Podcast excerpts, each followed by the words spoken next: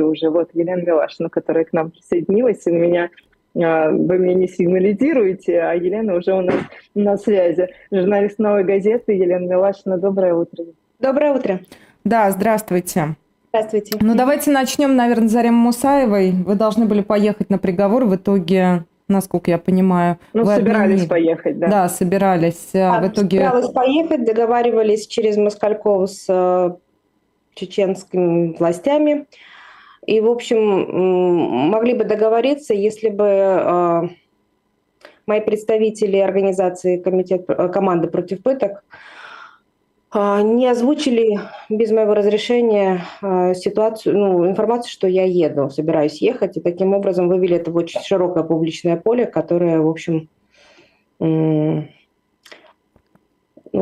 как бы поставили перед фактом чеченские власти, что вот или, или вы продолжаете свою негативную политику по поводу препятствования журналистов и правозащитников деятельности на территории региона, или мы вас продавливаем. Вот это вот ситуация, когда я всегда избегаю таких вещей, потому что она ставит под угрозу и мою безопасность, и безопасность тех людей, которые хотели поехать со мной на этот суд. Поэтому мы просто приняли решение, что вместо меня поедут два других корреспондента э, в Чечню. Они там были на, на процессе вчера и вернулись, соответственно, в Москву. А никаких препятствий со стороны чеченских властей их деятельности не было? Я думаю, что после того, как я объявила а, официально, что я не еду, то а, и опасности уже для других людей а, не было. Потому что на самом деле камнем преткновения является или мое, мое посещение Чечне. Ну, вот, вот именно в таком ракурсе, что это как вызов Кадырову. Ну, это, это нельзя делать. Это нарушение безопасности, это неправильно. Это уже приводило к жертвам а, постор, э, посторонних людей, которые были вовлечены там, в конфликт прямой с Кадыровым. А, правозащитников того же комитета против пыток, тогда комитета против пыток, сейчас команда против пыток. Поэтому я решила ну, не усугублять эту ситуацию. Она, в общем, не принципиальна. А, вы как-то... С... Про... Следите... Да, прости, вы да, как-то вы... договорились, ну, выяснили, что произошло с коллегами из КПП и э, это было случайно, это был умысел, как-то перед вами извинились? Нет, это, конечно, не был умысел, они не хотели навлечь на меня никакие, на меня и на других людей, они просто не подумали. Mm-hmm. Mm-hmm. Вот свои собственные, свой собственный опыт и не переработали а, тогда еще, как в 2016 году, когда было нападение на автобус с журналистами, иностранными журналистами а, на границе Ингушетии и Чечни, и, и вообще свою, а, ну, свой конфликт, собственно, а, с Кадыровым, который, в общем, закончился тем, что комитет против пыток практически перестал работать в Чечне. Вот, ну, по крайней мере, очень сильно минимизировал свою деятельность по чеченским делам. Вот, и, и это просто ну, неумение учиться на собственных ошибках, но ничего больше. Они не хотели, конечно, никаких последствий и не думали просто про это. Ну, угу. пришлось нам подумать. А, ну, вы наверняка все равно следили за тем, как, э, соответственно, приговор выносили. И на 6 месяцев сократили срок. И вот сказали, что колония не общего режима, а колония поселения. А с чего вдруг такая благодать вообще? Эм, такая уж ли это благодать? Ну, это сарказм, понятно, вы что? А нет, ну, на самом деле, если почитать сейчас официальные чеченские паблики, там все говорится о том, что проявлено, проявлено гуманное отношение к Зареме Мусаевой, учтено ее состояние здоровья, колония поселения гораздо а, легче переносится э, осужденными, чем э, колония общего режима и прочее. Проблема только в одном. На самом деле Заре Мусаева изначально была заложницей. Должен был заложником быть еще ее муж, федеральный на тот момент судья Э, Садин Голубаев, которого пытались так же, как Зарему, в общем-то, насильно вывести э, в Чечню и там их держать. Заложников никогда не отпускают. Поэтому, но колонии общего режима э, в Чечне нет. Есть только колония поселения. Угу. И вот чтобы оставить Зарему Мусаеву в Чечне, на территории Чечни, чтобы не дать ей возможность выехать за пределы региона, где, возможно, и УДО, и действительно э, освобождение от исполнения наказания, потому что а, по состоянию здоровья, потому что ее состояние здоровья, ее заболевания, в общем-то, а, позволяет ей а, от наказания уйти, да, от отбывания этого наказания в колонии. Вот чтобы этого всего не произошло, чтобы не выпустить заложника своих собственных рук, в общем-то, прокурор заявил о том, чтобы смягчить ей наказание, и смягчили до э, ситуации, когда ее просто оставили в Чечне, в колонии поселения. А что такое колония поселения? Колония поселения – это более легкий тип отбывания наказания, когда возможно более частые поселения, когда люди живут ну, не так, как э, ну, в общем, это, это, это гораздо более облегченный, э, облегченная колония, когда люди, с одной стороны, лишены свободы, но, с другой стороны, э, их э, режим отбывания гораздо более легок, чем колонии общего режима, в том числе и э, распорядок дня и, возможно, более частое посещение родственников, а иногда даже из колонии поселения э, люди, во-первых, они могут там работать, и, во-вторых, их могут отпускать даже а, домой на выходные, что такое. Ну, я, в общем, в этом не особо специалист, но это гораздо более легкий mm-hmm. наказание, чем, чем колония общего и тем более строгого режима. А родственники у Заремы какие-то остались в Чечне? Да, конечно. И проблема в том, что эти родственники очень запуганы, вот, потому что Ингулбаева является, в общем, такой красной тряпкой э, до сих пор. Э, и, и, и в том числе... Потому... Каких-то мы слышали, что отправили на фронт, Абубакар рассказывал Не, ну, У чеченцев очень много родственников. Да, это да, нужно... Да, там есть женщины, мужчины по линии отца, по линии матери у каждого. Поэтому родственников до сих пор много, но э, не всех еще пока отправили в Украину на, на зону боевых действий. Вот. Другое дело, будут ли они посещать. Э, в Дагестане, ну вот это ближайший регион, где была колония общего режима для женщин, могли бы посещать и приезжать. В Чечне э, ну, не очень много родственников посещала а, Зарему или там во время суда, или а, передавала передачи в СИЗО, когда она сидела в Грозном. Поэтому я не знаю, как будут себя вести родственники. Они очень испуганные, и они очень, в общем-то, обижены на поведение сыновей Заремы Мусаевой, потому что а, те продолжают свою критическую деятельность в отношении там, Кадырова и чеченских властей, невзирая на то, что в Чечне существует а, принцип коллективной ответственности и наказывают совершенно невиновных людей только по факту того, что они родственники, в том числе дальние родственники Ингулбаевых, и наказывают жестоко. Вот. Ну, собственно, то, что за РЭМой происходит, мы... Да, да, вот да ну, принцип, да, принцип коллективной ответственности, да. А, Елена, скажите, пожалуйста, а как они сами между собой общаются? Я имею в виду братья Янгулбаева. Понятия не имею. А, вы не знаете, не следите, да? Потому что просто у нас в эфире были, ну, были разные, да, я, Абубакар был и кто-то еще, да, Ира, я просто не Абубакар, помню. Ибрагим Байсангур. Вы знаете, когда да. о принципе коллективной ответственности и о том, что поведение Ингулбаева Баевых этот принцип нарушает, я, честно говоря, не обвиняю их. Я считаю, что на самом деле, чем больше чеченцев будет уходить от этих тесных тейповых родовых э, семейных связей и нести ответственность э, за себя и предоставлять другим людям нести ответственность за себя, тем быстрее разрушится этот коллективный принцип, потому что это, это коллективный, э, принцип коллективной ответственности лежит вообще в основании вот этой всей модели жесткого подавления всего чеченского народа. Да? Поэтому на самом деле он должен быть разрушен. А, эти родовые связи, которые там а, одного человека делают ответственным за весь род, за весь тейп, за, за, за свою семью, а, его поведение налагает позор на всю семью, вот это все пережитки прошлого, они должны уйти. Да, но, но вот, э, к сожалению, это очень тяжелая ситуация. К сожалению, вот в этом конкретном случае поведение – и, а, ну, не поведение, а позиция а, братьев Инглбаевых, а, она провоцирует новые жертвы среди родственников, их родственников, да. Ну и, собственно, Зарема основная жертва на данный момент. Mm-hmm. Ее не выпустят. То есть надо понимать, что она будет сидеть так долго, пока будет жив Кадыров. То да. есть пять с половиной лет, и вот сокращение Она не пять с половиной лет, не вообще будет. ей зачли э, пребывание в СИЗО день за два, то есть она практически три года уже отбыла наказание. Ей осталось там два года. Но э, я вас уверяю, ей не разрешат выйти ни по УДО, ей не разрешат выйти ни по факту отбытого наказания, если Рамзан Кадыров будет тому времени жив, потому что м- она заложница.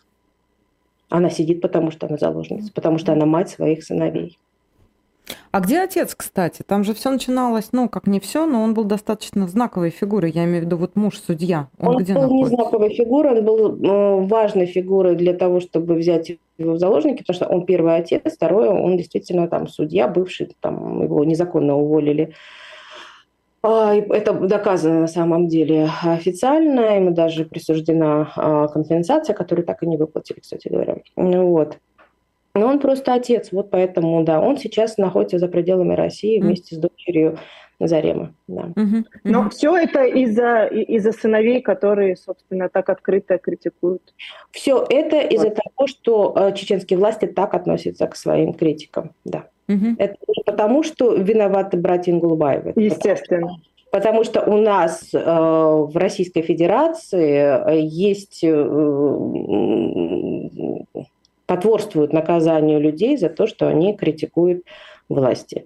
Вот в Чечне потворствуют взятию людей в заложники. А по остальной России по-разному. Но тоже, в общем, не приемлет критику и, и, и свободу высказывания. Только я хотела сказать, что вы такое говорите. Вот Владимир Путин вчера выступая сказал, что, что я не понимаю, почему они уехали. Они свободно могут в своей стране высказываться. Не понимаю, почему журналисты уезжают многие. Ну да. Да, да. шуточки. А, да. Еще одна тема, Елен. ЕСПЧ присудил компенсацию активисту Максиму Лапунову. Он первым открыто заявил о преследовании геев в Чечне. Можете напомнить, э, собственно, Нет, не первым. Во-первых, он не активист. Во-вторых, он не первым заявил о преследовании геев в Чечне. Это я это процитировала «Медузу». Человек... Видимо, зря я это сделала, да. А вы, видимо, зря это сделали, потому что ну, это некорректно во всех, во всех позициях. Расскажите нам, да. Да, а первыми, конечно, заявили о преследовании геев э, в Чечне, ну, собственно, я и «Новая газета» заявили, да, а Максим Лапунов стал жертвой а, этой кампании в 2017 году и стал первым и на данный момент единственным заявителем, к сожалению, вот той самой а, кампании, да, а, которая, в результате которой было задержано более 300 человек, более 100 покинуло, вынуждено было бежать из Чечни, из России. Не менее 15 человек были убиты, огромное количество людей, в общем, подвергнуто незаконному задержанию, пыткам, а, жесточайшим дискриминационным отношению и, и в общем, ну, в общем, всему, что можно только представить. Да. Э, вот. А мы вместе с большим количеством количеством праздничных организаций в первую очередь. Это, они все сейчас запрещены, все иностранные агенты. Я не знаю, как можно ли там, вы, вы пометите, что они все иностранные агенты. Может быть, некоторые даже нежелательно, я уже не, не разбираюсь, это огромный список. Mm-hmm. Но в первую очередь это, конечно, ЛГБТ-сеть. А, на тот момент я не знаю, существует ли она сейчас уже. А, это комитет против пыток, который уже не существует. Теперь это команда против пыток. А, это международные организации Human Rights Watch, э, Amnesty International, Норвежский Хельсинский комитет. Это огромное количество, в общем-то, по всему миру людей, которые в, в, ну, откликнулись на вот эту публикацию «Новой газеты» и начали что-то делать, чтобы остановить гомофобные, совершенно неприемлемые а, вещи, которые теперь стали, в общем, приемлемыми в России. Тогда это было еще шоком даже для российских властей. И поэтому была реакция российских властей, ну, в первую очередь уполномоченного по правам человека Татьяны Николаевны Москальковой, которая встречалась с жертвами, в том числе и с Максимом Лапуновым. Именно после встречи с Максимом Лапуновым а, он пытался несколько месяцев, там, его представители Комитета против пыток а, пытались добиться, что по факту его незаконного задержания он был задержан период с 16 по 28 марта по 28 апреля он содержался незаконно а, в здании, а, в подвале. В, э, ну, в общем, это вот та самая секретная тюрьма, которая в общем, везде полно в Чечне, их во всех отделах полиции. Ну, в общем, он незаконно содержался в здании а, МВД по Чечне Грозного, Грозном. Вот, а, его там избивали, от него требовали контакты тех людей, с которыми он вступал в отношения. А, задержали его средь бела дня. Максим был аниматором, продавал воздушные шарики, устраивал там всякие разные мероприятия праздничные для детей, для, для взрослых. Вот. Его задержали в, около, в центре Грозного, была масса свидетелей этому задержанию. Было, в общем, масса доказательств того, что он был задержан, что он содержался вот именно конкретно в этом подвале. А, мы нашли людей, с которыми он там в этом подвале познакомился, которых убили, кстати говоря, кого-то, кого-то отпустили. Вот. И а, его отпустили только по одной простой причине. Его сестра, а, она подняла, она жила в другом, в другом регионе Российской Федерации, она подняла тревогу по факту его, в общем, внезапного. Он обычно созванивался там каждый день с семьей, и тут он исчез, и она подняла тревогу и обратилась по месту своего жительства в отдел полиции. И этот отдел полиции начал проверку и послал запрос в Чечню. Ну, собственно, они же знали, что он живет в Чечне, по месту его жительства там полиции. Его вот поэтому на этом основании, что его стали искать родственники, его отпустили. Пригрозили ему, что если он будет э, жаловаться, то против него возбудят уголовное дело, а, то его родственников все знают, где они живут, ему грозит будет опасность и прочее, прочее. Ну, в общем, запугали. Но, тем не менее, Макс, вообще удивительный, на самом деле, парень, очень добрый, очень такой мягкий, милый, и в то же время абсолютно вот, бесстрашный. Угу. Он готов ехать в Чечню э, вместе со своими юристами из Комитета против пыток, а, чтобы показать здание и подвал, и клетку, где он сидел, где его били. Он готов был познать чеченских полицейских, а, Ничего этого следователи не дали ему сделать. И вообще они возбудили уголовное дело только после обращения Москальковой к Бастрыкину. Ой, не уголовное дело, а проверку. Это, кстати, Проверка. один из важнейших моментов, потому что в том числе в решении СПЧ, которое было по, вот, э, по всем этим фактам, они все это рассмотрели, сказали, что нарушена э, статья 3, это запрет на пытки, а статья 5, э, это э, запрет на незаконное задержание, произвольное там, задержание лишения свободы. И статья четвертая, что все это было сделано с Максом по факту его сексуальной ориентации, то есть дискриминирующий момент, который на самом деле даже по российскому законодательству, пока еще его не почистили, является а, усугубляющим вину людей, которые это делают. А, Все это Европейский суд признал. Также он признал, что Российская Федерация не провела должного расследования, в том числе потому, что проверки, которые Следственный комитет, если что-то и возбуждает, то обычно возбуждает проверку которые на самом деле настолько лимитируют следствие исследователи, которые проводят, а, в том числе оперативные там, сопровождения, что они, в общем, ничего не могут сделать. Да? А, а надо было возбуждать полноценное уголовное дело по факту того, что человек пришел и сказал, меня, извините, похитили, меня пытали, потому что я гей. В 21 веке. Да. И этого ничего не было сделано, соответственно, а, по всем пунктам а, позиции э, российского государства была признана несостоятельной. Вот, государство не провело на самом деле никакого расследования. Это расследование проводили мы вместе с правозащитниками и, в общем, доказали. То есть, там, все доказано по делу Макса и по делу, в общем, всех, всей этой кампании, по обстоятельствам кампании преследования геев в Чечне. Вот, а, а, ну, ему присудили 52 тысячи евро, которые, собственно говоря, конечно, российское правительство сейчас не выплатит.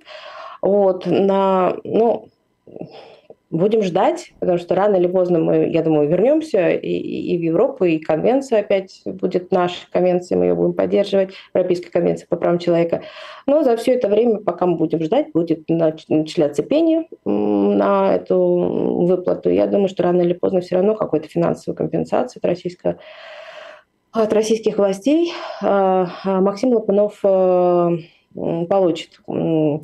Я не знаю, я не связывалась с Максимом, насколько это важно решение для него. Я считаю, что вообще эти решения на самом деле важны, потому что в отсутствии действительно возможности расследовать полноценно и, и получать приговоры судов в России по таким э, страшным преступлениям, э, это возможность, которую все еще дает нам Европейский суд по правам человека, э, а он дает э, такую возможность по всем а, нарушениям прав человека, которые были совершены до 16 сентября 2022 года, когда Россия уже официально считается отказавшись от Европейской конвенции по правам человека, да, они вышли там из этого протокола. А, но до 16 сентября все, что было совершено, все, что люди вот смогли обратиться, это хоть какая-то а, справедливость, которая отложенная справедливость, отложенная э, на, на будущее. Потому что ну, я более чем уверена, что на самом деле придет время, когда по, по вот этим всем преступлениям, которые хотя бы ну, там, вышли за пределы России, а были рассмотрены в Европейском суде по правам человека, и, в общем, факты были установлены, судом, да, а по, ним будет расследование внутри страны, и неважно, будут живы на тот момент преступники, истечет ли срок давности их действий, но это все будет установлено а, решением, а, приговором суда, который начинается именем Российской Федерации. Это очень важно на самом деле, чтобы мы все могли нормально сосуществовать в нашей стране. А как Елена, его судьба вас... сложилась? Да, прости, пожалуйста. Где Ничего. он, что ну, с ним? Максим, а, судьба у него было очень сложно, конечно, потому что он вынужден, вынужден со своей семьей эмигрировать из э, России. никогда не собирался это делать. А, у всех родственников была страшнейшая, сложнейшая адаптация а, к новым, новой действительности. Не все ее выдержали сестра, которую, которая как раз вот подняла шум по поводу исчезновения Макса а, в марте 2017 года, Маша, которая очень много тоже сделала, чтобы это расследование состоялось. Его состояние здоровья, к сожалению, она заболела и умерла. И для Макса это было огромное. Молодая удар. женщина, да? Да. Судя по вот. всему, и он-то парень, ему сколько лет? Ну, наверное, вокруг 30? Да, ему, он совсем молодой. Я не помню сейчас точно, сколько угу. ему лет. Вот, Макс совсем юный, в общем. Угу. Да, и ну, а, а, да, на, ну вот ее дети, дети Маши, это племянники Макса. Ради них, наверное, все это нужно было делать, потому что у них, в общем, появился новый шанс – но, понимаете, у всех людей, которые вот в взрослом возрасте переезжают, тем более приезжают при таких вынужденных, тяжелых обстоятельствах, им очень сложно адаптироваться, им очень сложно выстраивать заново свою жизнь. И это стоит делать только ради детей, ну и ради безопасности, потому что иначе бы Макса достали здесь, его родственники были в опасности. То есть у него не было выхода, чтобы не уехать из страны и остаться здесь, к сожалению. Ну, с помощью психологов, то есть это все равно страшнейший ПТСР, который он пережил, когда врач его осматривал 6 месяцев спустя, а после того, как его выпустили из этой секретной тюрьмы, а, уже осталось совсем немного шрамов, но при осмотре, при том, когда осматривает, когда осматривает судмедэксперт, он опрашивает об обстоятельствах ситуации, когда человек получил те или иные а, травмы, и Макс просто не смог вот совладать с собой, он дрожал, вот у него был просто вот э, такой нервный абсолютно, не как тик, а вот просто дрожь по всему телу, которую невозможно было унять. И а, вот эти реакции, они, конечно, снимаются только психологической помощью, которую ну, Максу оказывает, потому что, я говорю, благодаря а, огромному, то есть, э, то есть это, это на самом деле вот беспрецедентные вещи, когда объединились очень много организаций правозащитных, вы знаете, здесь на самом деле вот в деле э, геев чеченских и в Макса, именно вот Макс, он сыграл огромную роль. Произошел перелом отношения вообще к ЛГБТ-движению и ЛГБТ-правозащитникам у российских правозащитников. Я никогда не забуду, как а, тогда руководитель комитета против пыток Игорь Каляпин мне объяснял, почему он, он, он не, ну, то есть он говорил, что он не гомофоб, но почему он а, не хотел бы, чтобы его зафиксировали рядом, например, с руководителем ЛГБТ-сети тогда Игорем Кочетковым. Потому что все наши э, правозащитники так или иначе э, ориентируются на то, что они в результате своей деятельности попадут в российскую тюрьму.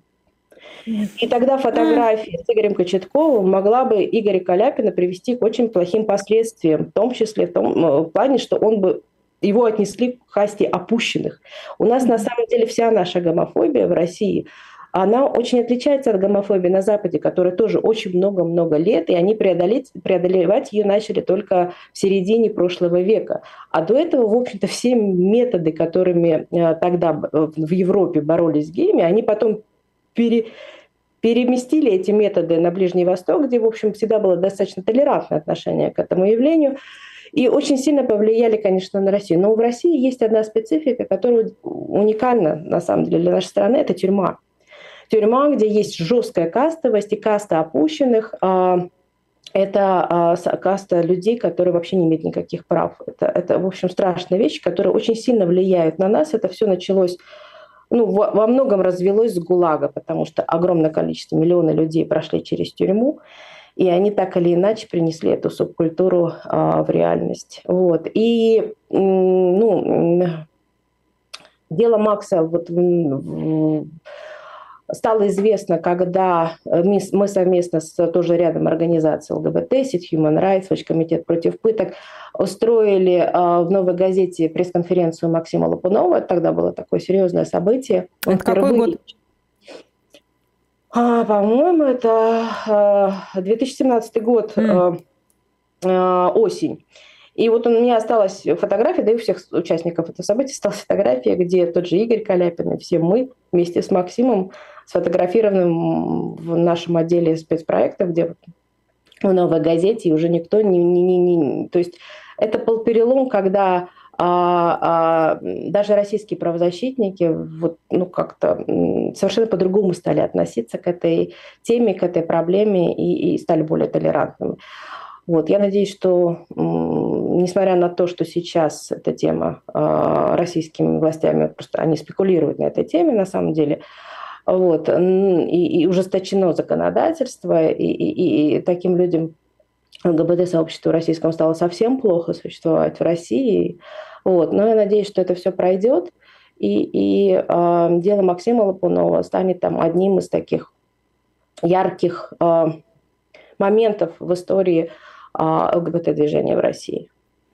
Я, э, знаете, понятно, что это рядышком совсем, да, знаю, что в белорусских тюрьмах люди, которые выходили вместе на протесты в 2020 году, друзья, э, геи, которые там были, когда они оказывались в тюрьме, они делали вид, что они просто, просто не знают, потому что, ну вот, собственно, то, почему вы рассказывали, да. да. Тюрьма, э, Россия, э, русская тюрьма повлияла и влияет на нас, надо э, от этого уходить, потому что на самом деле очень много проблем наших сегодняшних лежит в том, что мы никак не можем реформировать это вот страшное наследие, которое создавалось не только во времена там, 20 века, и, и в 19-м, каторге, все это на самом деле это пережиток страшного прошлого, нам нужно гуманизировать в первую очередь эту часть а. нашей жизни, и а, эффект а, для всей страны будет просто невероятный, если, если этим заняться действительно а, серьезно. У меня такой вопрос. Ну вот смотрите, вы говорите о тех страданиях, которые он пережил, и какие страдания пережила его семья, и как сложно адаптироваться. И при этом мы понимаем, что он, в общем, везунчик. Правда же? То есть то, что он выжил, то, что он смог оттуда выйти. И есть ли какое-то понимание, как сложилась судьба тех людей, с которыми он находился в этом подвале? Вы говорите, что часть из них были убиты. То есть это вообще хоть, хоть какая-то информация есть? Нет, то есть, вы я знаете, не знаю, имена, далеко, далеко не единственным человеком, которого та же ЛГБТ-сеть вывезла из страны. Более 100 да? человек. Угу.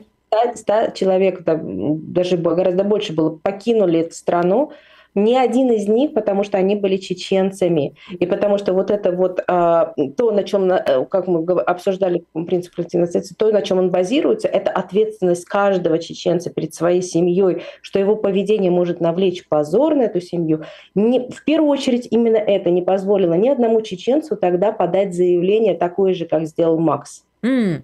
А Макс не чеченец этнический, а да? А Макс не чеченец. Это угу. вот это было, ну, я не могу назвать это везением, никому угу. никогда в жизни такого не пожелаю, чтобы вот очутился в секретной тюрьме. И пока, по кому бы вот так, так избивали, потому что я принимаю сейчас на собственном опыте, как избивали Макса. Mm-hmm. Знаете, ну, никому в жизни не пожелаешь. Но, но вот в этом смысле, да, Максим русский.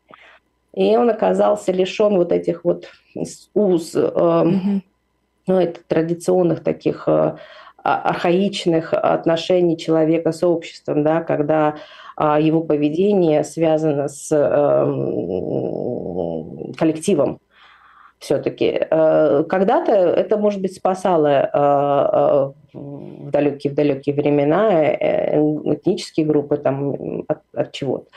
или позволяло им объединяться. Но сейчас это, это на самом деле то, что мешает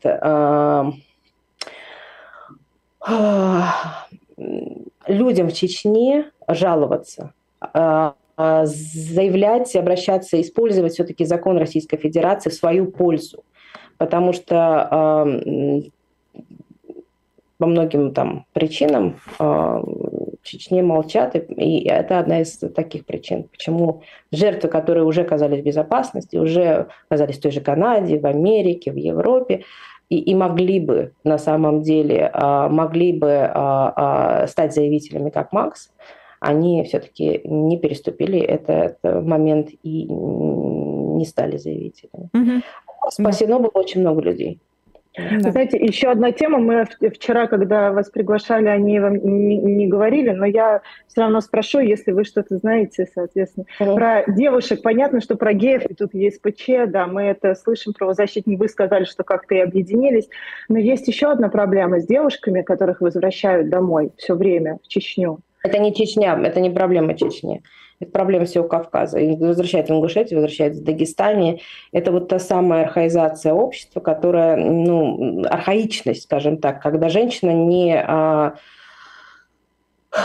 не самостоятельная личность. То есть она часть семьи, а, за ней нужно... Э, и, к сожалению, а, за ней нужен контроль, ей нельзя давать свободу, она обязательно позорит, если будет э, э, семью, и семья будет нести этот позор, но тут ровно та же самая логика, да, а, и, и, к сожалению, наше государство, ну, видимо, вот эти традиционные ценности, видимо, хотят на всю Россию экстраполировать, чтобы женщина там сидела дома, рожала, выходила на улицу только в сопровождении мужчины и вообще не имела никаких прав. Ну, это вообще абсурдно звучит, конечно, для э, сегодняшнего момента. И даже в советское время с этим, в общем-то, достаточно жестко боролись. Но вот сегодня российское государство в лице а, полицейских, которые всех регионов, вот это МВД, это там, видимо, такая инструкция внутри, я не знаю, есть она или нет, но у меня такое ощущение, что она есть, что как только с фейковыми там а, заявлениями о том, что пропал совершеннолетний человек, уехал куда-то, его надо вот вернуть, то на него могут и возбудить уголовное дело фейковое, потом оно быстро исчезнет, э, как будто его не существовало, или вообще его надо объявлять в федеральный розыск, и вообще его надо принудительно доставлять куда-то родственникам. А, вот там, там действует так все МВД Российской Федерации. То есть это, видимо, политика российского государства. Сохранять вот такое положение женщин а, на Кавказе, ну, это мне напоминает, знаете, эти фильмы «Белое солнце пустыни», помните? Mm, конечно. Читает «Открой личика». Mm, вот вот да. мы хотим читай личика закрыть. Но мы их теряем, да. да? То есть про них ничего потом не известно. Следы теряются, ну, да? Ну, смотрите, нет, следы не теряются. Все-таки под давлением те же самые чеченские власти показывают этих девочек.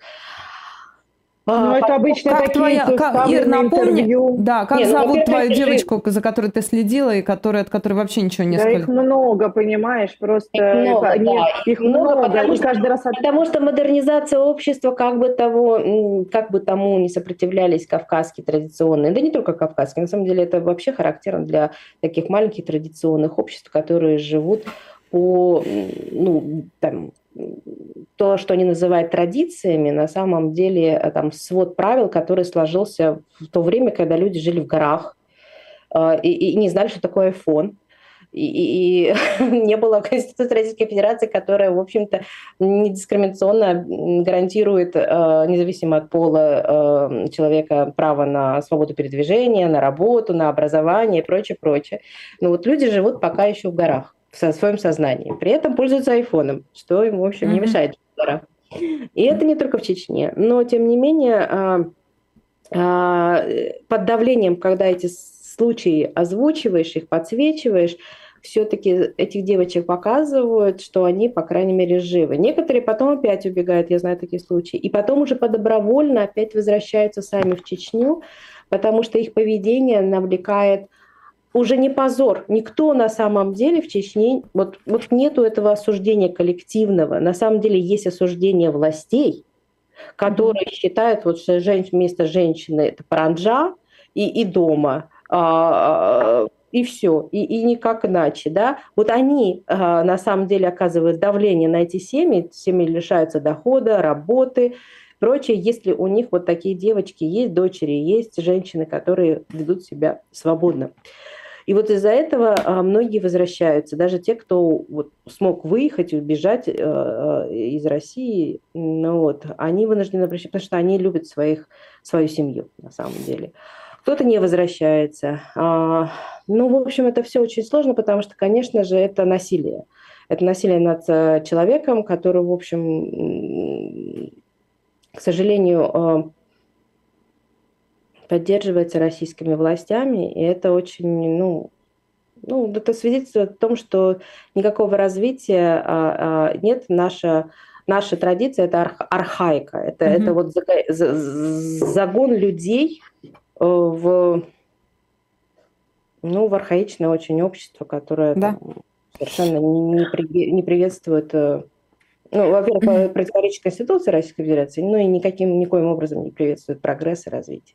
А, Елена, а, а... несколько минут у нас. Пару минут, э, да. Успеем да, спросить не конкретно про дело журналистов вчера дагестанского э, черновика, не, не конкретно. Сказала, да. Я вас, да, да, да, не конкретно, но вообще вот 17 лет, 18 лет, это, это что за сроки такие? Гаджиеву, Абдулмумину Гаджиеву, это газета «Черновик», независимое дагестанское издание, да, там 17 лет, и его Э, те, кто проходил с ними, по этому делу 17,5 очень жесткий приговор. Рекомендую вас спросить лучше юристов, которые отслеживают эту информацию, потому что я не юрист. Я могу сказать только как обыватель в данном случае, угу. даже как журналист, который занимался этой темой, почему вот так э, э, людоедскими стали строки за какие-то вещи, которые, ну, во-первых, не доказано ничего в деле э, Гаджиева совершенно, да, там оно просто mm развалилось в процессе следствия и в процессе судебного следствия тоже. Вот. Во-вторых, э, у нас сейчас наказывают и дают огромные сроки э, за слова, просто за слова и мнение. Да? Угу. Поэтому это, в общем, это такой людоедский э, подход к людям, которые не хотят в горы, не хотят параджу, не хотят а не хотят следовать вот этим вот, э, ну, ну, ну называть э, э, черное белым, белое черным, сопротивляются. А, я думаю, что это для того, чтобы запугать и, и, и, и как бы поставить такую жирную точку в деле, которая полностью развалилась. Оно абсолютно вот с точки зрения уголовного там, права, а, а, оно, оно несостоятельно. Вот. Но, но пять лет за Ремей Мусаева Mm-hmm. Ну, такая же в ее, с ее состоянием mm-hmm. здоровья, да. Это, это, ну, а пять лет в Чечне, это, считай, пожизненно в Чечне. Ну, и кто, кто, кто кого переживет, Мусаева, Кадыров или Кадыров Мусаева, да, вот, вот речь идет об этом, да. Ну, вот это вот все, вся эта жестокость, она, она тоже свидетельствует об архаизации власти, архаизации на самом деле, когда вот можно только силы и никак иначе. Власть вообще потеряла возможность договариваться и, и, и как-то входить в диалог с людьми. Она их хочет только запугать и поставить на место, накрыть паранджой, посадить э, в клетку и, и вот сидеть. Все. Ну так вот, ну, видимо, это от беспомощности. Спасибо большое. Спасибо большое. Елена Милашина, журналист «Новой газеты». Спасибо. Вам спасибо. До свидания. Да, спасибо. будьте здоровы, берегите дня. себя. А, это самое главное. Я хочу обратить да. внимание